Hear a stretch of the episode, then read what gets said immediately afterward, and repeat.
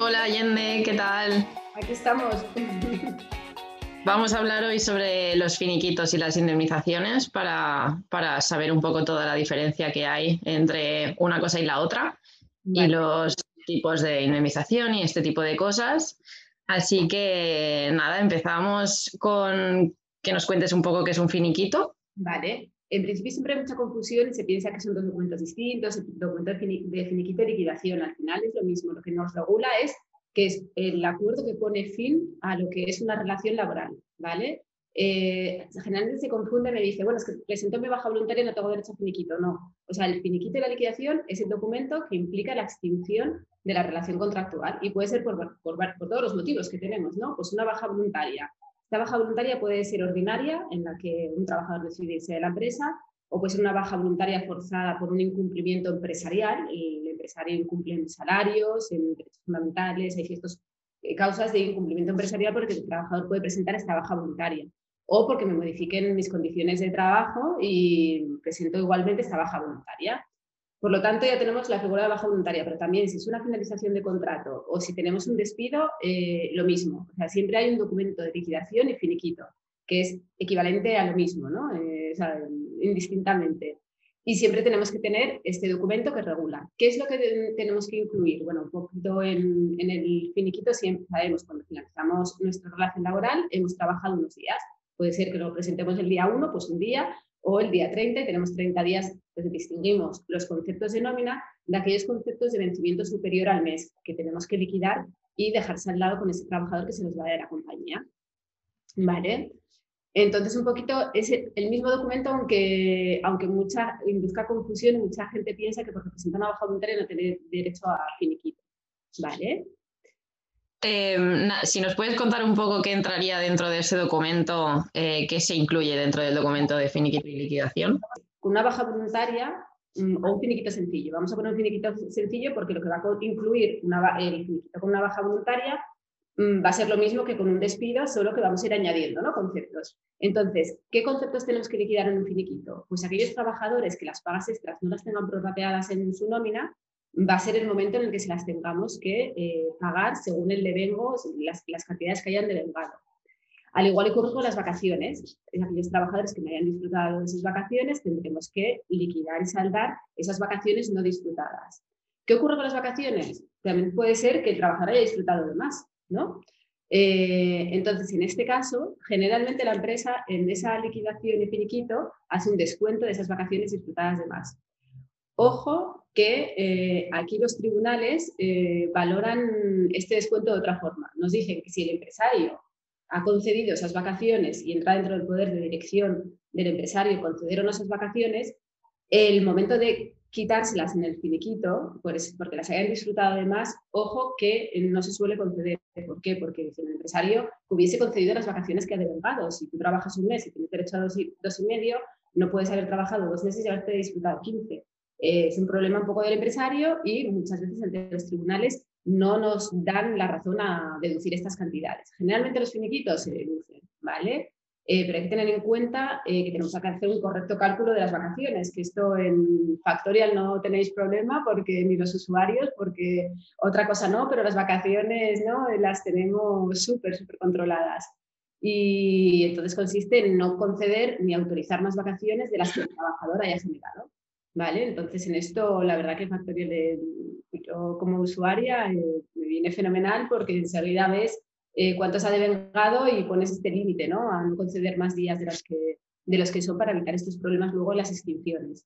Aparte de otros motivos que hay de recursos humanos de no conceder más días, pues un poco por criterio de igualdad de departamento y otras cosas que no vamos a entrar ahora mismo aquí, ¿no? Vale, pues ya tenemos los conceptos más básicos, ¿no? Que es eh, las pagas extras, las vacaciones. Pero ¿qué ocurre? Que podemos tener también esos trabajadores que tienen una parte de retribución en especie. Tenemos que ver eh, qué hemos hecho durante ese mes o qué, qué, qué, saldo tiene, por ejemplo, de su tarjeta restaurante que hayamos recargado igual hace tres días ya que ya, hayamos hecho una recarga de todo el mes porque no sabíamos el trabajo se iba. Pues tenemos, ese es el momento de revisar estos puntos para mm, saldar lo que es la, la, relación de estos conceptos que tenemos de devengo eh, tanto mensuales como superiores al mes. Otro punto muy controvertido son los bonos. En muchos casos los variables o bonus eh, sí que tienen un periodo corto de ejecución y de cálculo, pero en otras ocasiones se pactan que son trimestrales o anuales. ¿Qué ocurre con este trabajador cuando su bonus depende de los resultados de la compañía al semestre o al año? Pues que no podemos calcularlo ni podemos eh, liquidarlo en ese momento. Entonces, en ese finiquito sí que la empresa va a hacer constancia de ese concepto liquidatorio que queda pendiente de cálculo para abonarlo en el momento en el que se le venga, sabiendo si se le venga por esos resultados de la compañía o no. Y a veces hay unos que son individuales, otros colectivos. Entonces, siempre hay que hacer mención de lo que liquidamos y de lo que queda pendiente. Así como un trabajador puede no firmar ese finiquito precisamente porque no se le ha liquidado el, el variable completo al que tendría derecho. ¿Vale? Eh, ¿Qué más tenemos así ordinarios? Yo creo que ya, eh, bueno, importantísimo también, eh, que se puede dar en, en, una baja voluntaria o cualquier extinción del contrato, es el tema del preaviso. ¿Vale? El, el trabajador en los convenios colectivos muchas veces nos establece un periodo mínimo en el que el trabajador tiene que preavisarnos de la extinción de su relación laboral. Si no lo cumple, podemos deducir en ese momento los días por falta de preaviso. Al igual, a la inversa, cuando tenemos una finalización de contrato, y así ya entramos, ya dejamos las bajas voluntarias y añadimos más conceptos a estos finiquitos, em, cuando nosotros tenemos una finalización de contrato, si es superior al año, por el, Estatuto de los Trabajadores nos indica que tenemos que preavisar al trabajador con 15 días de antelación. Por lo tanto, si no lo hacemos, también debemos de pagar, en este concepto no se trataría de una deducción, sino de un pago al trabajador esos días que no preavisamos. Y aquí entramos con los conceptos ahora ya más controvertidos del finiquito, ¿no? Entramos ya, eh, pues cuando hay una finalización de contrato, ese trabajador tiene derecho a una indemnización, ¿vale? Una indemnización por fin, de contrato. Todo esto estoy, como siempre, mencionando el Estatuto de los Trabajadores. En su momento tendremos que mirar qué preaviso nos figura en el convenio colectivo, nos marca el, convenio colectivo de nuestra empresa. Y mm, por finalización de contrato y una indemnización de 12 días por año. Aquí ya entra la indemnización, pero la indemnización dentro de un finiquito, que es un poquito la confusión que hay. Y ya nos vamos pasando ya del contrato temporal, pues ya nos vamos a los casos más delicados de indemnizaciones en caso de despido, que se deben de incluir en el finiquito aquella indemnización solamente de un despido objetivo, porque si estamos haciendo un despido disciplinario y consideramos que es procedente, si seguimos los trámites legales, no tiene que venir ninguna indemnización en el finiquito, puesto que la empresa no tiene capacidad para reconocer si un despido es improcedente o no en el acto, ¿vale? Que nos penalizan sino con esa retención, como habíamos hecho en, otros, en, otras veces que nos reunimos, ¿no? Hablando de indemnizaciones. Entonces, eh, sí que tenemos esta indemnización por despido objetivo de 20 días por año, que sí que es importantísimo y repetimos que se tiene que, eh, que tiene que venir en tanto en el finiquito, indicación en el mismo, porque en el momento de una extinción, de una comunicación, de un despido objetivo, lo hagamos con el preaviso o no lo hagamos con el preaviso, tenemos que entregar al, al trabajador la indemnización correspondiente. Si no este despido objetivo de 20 días, automáticamente por ley se nos convierte en un despido improcedente. ¿vale? Y pagaríamos 33 días. Este requisito formal es importantísimo en el tema de los despidos objetivos, ¿vale? Entonces, em, para dejarlo un poco más claro, en resumen, la diferencia entre finiquito e indemnización, ¿cuál sería? El documento de finiquito y liquidación es este documento en el que vamos a cesar la relación contractual que tenemos entre las partes y se regula ahí los conceptos que tenemos pendientes de pago y de cobro, en muchas ocasiones también eh, se hace mención en el, documento, de, documento de liquidación y finiquito pues de aspectos de confidencialidad, de no revelación de secretos. o sea, se hace hincapié en otros conceptos de, de las relaciones laborales ¿no? que quedan pendientes y quizás en vigor y se quiere matizar. Pero un finiquito de liquidación ordinario eh, generalmente incluye estos conceptos tan básicos. Luego podemos tener mil conceptos más que liquidar muy específicos una liquidación de las stock options, por ejemplo, o unos derechos a futuro. Eh, ya nos vamos a aspectos muy particulares, pero en términos generales siempre nos vamos a encontrar con estos finiquitos, eh, con estos conceptos y bueno, no olvidemos también revisar aquellos anticipos que hayamos hecho al trabajador, ¿vale? Y diferenciarlo de aquellos préstamos que hayamos hecho. Recordar que un anticipo, simplemente un trabajador tiene derecho a un anticipo eh, porque nos encontramos muchas veces con estos, con estos dramas, ¿no? En el momento de extinción de la relación laboral, y, que el trabajador presenta su liquidación, su finiquito, su baja el día 3, el día 4, el día 5, queremos despedirlo el día 5 y resulta que, nos ha pedido un anticipo de 500 euros. Imposible, esto no es un anticipo. Cuando un, trabajador tiene derecho a pedir un anticipo, cuando ha trabajado la parte proporcional de esa cantidad que nos va a solicitar. Por lo tanto, mucho ojo con el control de los anticipos, porque lo que estaríamos, mm, si, nos debe, si a día 5 nos debe 600 eh, euros y no tiene un salario excesivo, eh, lo que hemos hecho en su momento es un préstamo al trabajador. Entonces, como tal, se debe regular. ¿vale? Entonces, es muy importante que regulemos estos aspectos, más que nada porque si no tenemos cantidad suficiente en el finiquito para deducir, porque igual no nos ha dado preaviso, tiene un anticipo, a veces tiene más cantidades adelantadas y que nos debe el trabajador a la empresa que no las cantidades que le debemos, pues vamos a tener que emprender, si no nos lo devuelve de forma voluntaria, vamos a tener que realizar una reclamación salarial al trabajador, que la empresa también lo puede hacer. El trabajador tiene un año para reclamar diferencias salariales, pero la empresa también tiene derecho a reclamar esas cantidades abonadas de más. Pero ¿qué pasa? Pues es un rollazo, que igual por 500 euros te ves metido en un procedimiento de reclamación de cantidad, que es cierto que es rápido porque es un monitorio, son cantidades pequeñitas para la empresa para ir más ágil. Pero bueno, mm, no, la verdad que cuanto más evitemos estos conflictos, que es una pérdida de tiempo y de energía, pues, pues mejor. ¿Vale?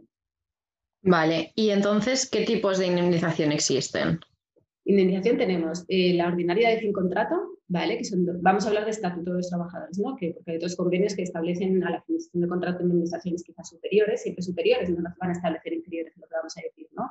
Y sería 12 días por año, Luego tenemos la indemnización en el supuesto de una baja voluntaria por no aceptación de las nuevas condiciones que, nos imponen eh, de modificación social de condiciones de trabajo que nos impone la empresa. Tenemos derecho a esta baja voluntaria indemnizada con 20 días por año también, ¿vale?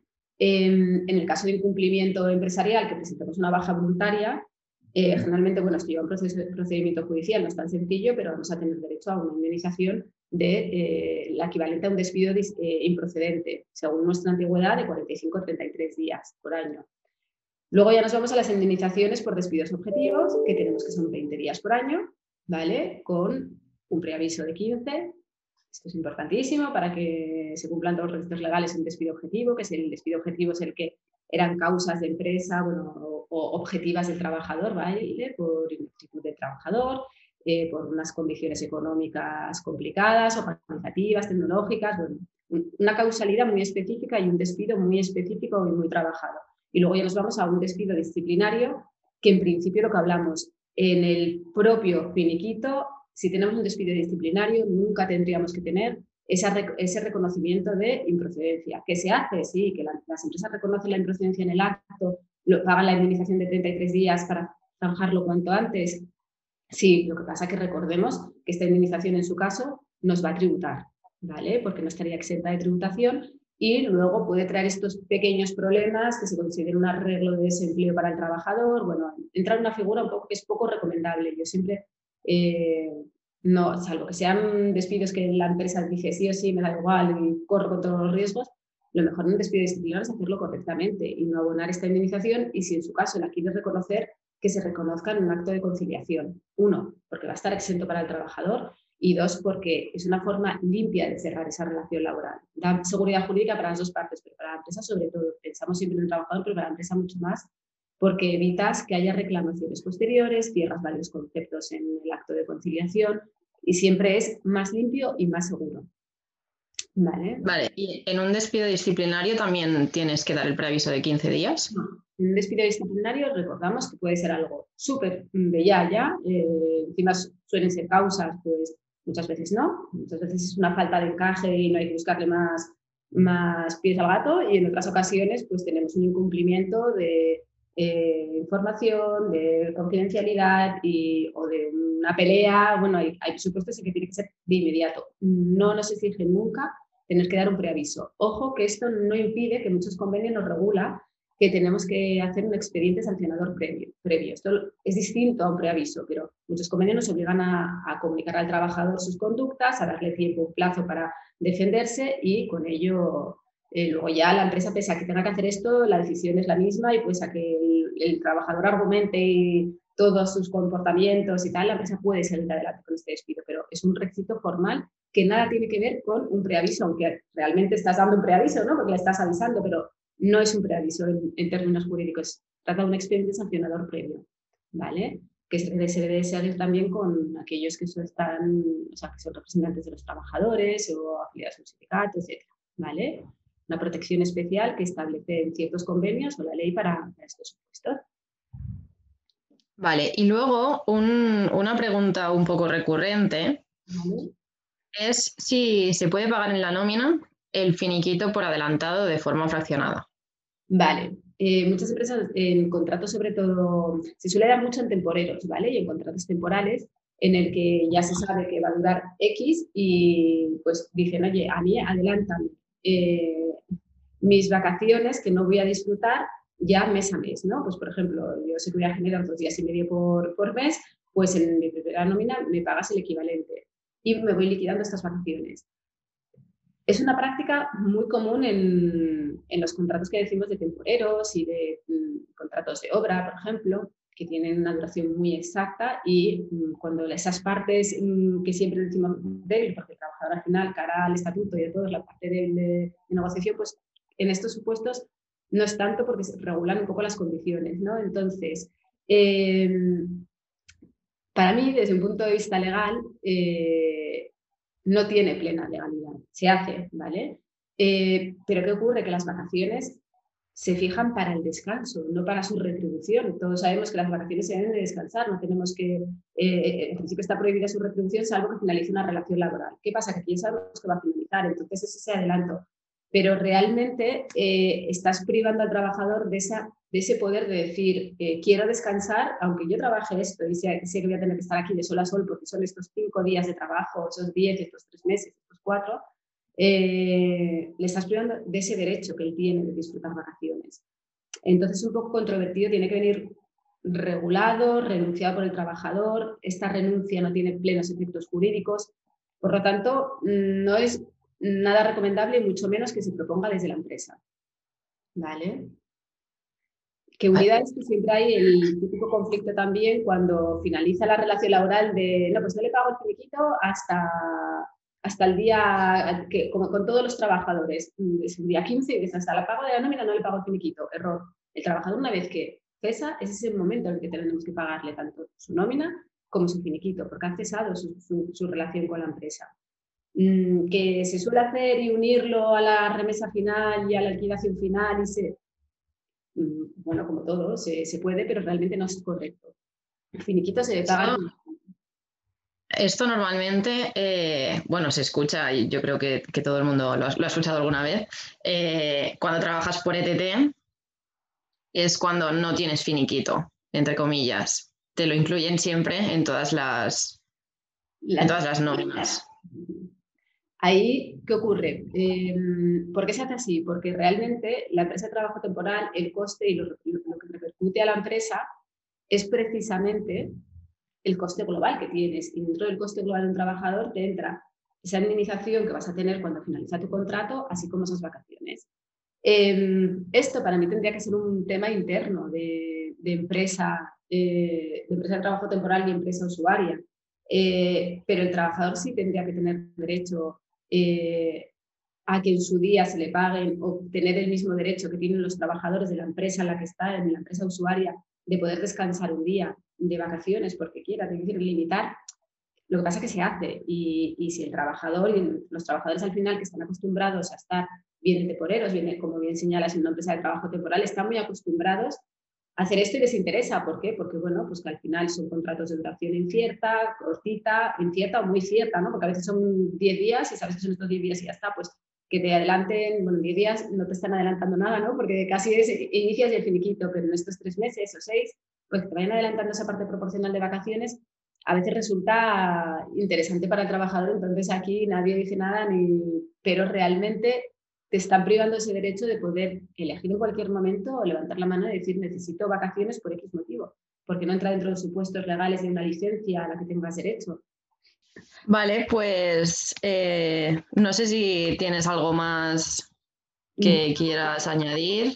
Yo creo que quizás las formas de pago también, pero bueno, esto no es tan controvertido a día de hoy, pero sí que hubo en su día mucho conflicto, pues cuando antes siempre era metálico, con un cheque y había que poner la numeración del cheque en el, que, en el finiquito que entregabas, ahora no, ahora ya el Tribunal Supremo también nos ha admitido la transferencia bancaria, nos admite que una transferencia bancaria que hagamos hoy, que es el último día de trabajo, si el trabajador lo recibe mañana, no tiene efectos para generar ese interés legal del dinero por retraso en el pago. Em, y luego, bueno, decir que un finiquito siempre nos lo tiene que firmar, claro, nos olvidamos quizás igual que es importante, ¿vale? Nos sirve la firma electrónica, por supuesto, pero nos lo tiene que firmar y un trabajador tiene derecho también a no firmarlo o firmarlo siempre, pues como hacemos con un despido, ¿no? No conforme, pendiente de revisión, eh, pendiente de abono del bonus anual, pendiente de cuantificar, si la empresa no lo, no lo figura entre las incidencias que nos dan este finiquito. Mm, pues un poco ya estos requisitos formales, pero siempre lo tenemos que tener firmado y archivado y sobre todo junto con, en su caso, con esas cartas que sustentan el expediente, si es un despido con esa carta de despido y si es un eh, una baja voluntaria, pues lo mismo, eh, con, esta baja voluntaria firmada por el trabajador, que cobra especial importancia, eh, porque generalmente con las bajas voluntarias el soporte documental, pues bueno, no, me lo ha comunicado y ya está. Ahora con los expedientes de relación de empleo es importantísimo que esos trabajadores que nos presenten la baja voluntaria nos quede constancia, porque tenemos la famosa eh, cláusula de garantía de empleo de seis meses para no pérdida de bonificaciones y una de las causas que está permitida es esa baja voluntaria del trabajador. Por lo tanto, la tenemos que tener bien documentada, que no haya ningún, eh, que no nos induzca error de que pueda haber otra causa que no sea esa voluntaria y podemos perder bonificaciones. Que no se entienda como una extinción, un despido, o sea, todo bastante atado y sobre todo porque bueno, las, bajas, las bajas voluntarias se dan, pero llegado el momento el trabajador, si no lo tenemos firmado, nos puede decir que no y nos encontramos con un problema que ya hemos contratado a otra persona, etc. ¿Vale? ¿Has dicho que tiene derecho a no firmarlo o tiene que firmarlo aunque sea no conforme? O sea, un finiquito, o sea, el trabajador puede no firmar como nos hace con una carta de despido, pero entonces nosotros no pagaremos porque no estamos liquidando sus conceptos. Entonces, si un trabajador quiere lo mismo que con, una, con un despido para que nosotros podamos darle ejecutividad, eh, lo que tenemos que hacer es eh, que nos lo firme. Lo mismo, si no nos firma un finiquito, tenemos que seguir el mismo protocolo que con los despidos. Pues a la empresa le interesa dejar la relación lista, que no meterse en intereses por impagos ni, ni cualquier incumplimiento. Entonces, lo que se haría, si alguien no nos firma el finiquito, ni como no conforme, ni pendiente de revisión, ni nada, es enviar un burofax junto con la transferencia bancaria del importe y nosotros como empresa hemos saldado esta relación, ¿vale? Y esta liquidación. Vale. Vale, entonces en el momento que lo firman es cuando se les paga. No, no podemos esperar a pagarlo cuando paguemos las nóminas a final de mes. Se tiene que pagar en el momento. pero no podemos hacerlo así porque el trabajador del día siguiente está generando interés legal, o sea, por retraso en el pago por parte de, la empresa. Y aparte que puede ser denunciable, pues bueno, ¿para qué queremos conflictos cuando es tan fácil hacer esa transferencia, justificante y, y olvidarnos, ¿no? Y firma de finiquito y archivar expediente. Vale, pues, pues muchas gracias Allende y, y nada, nos vemos en el siguiente podcast. Y a ver, a ver qué temas se nos ocurren. Sí, sí, sí. Hasta la próxima. Hasta la próxima, muchas gracias.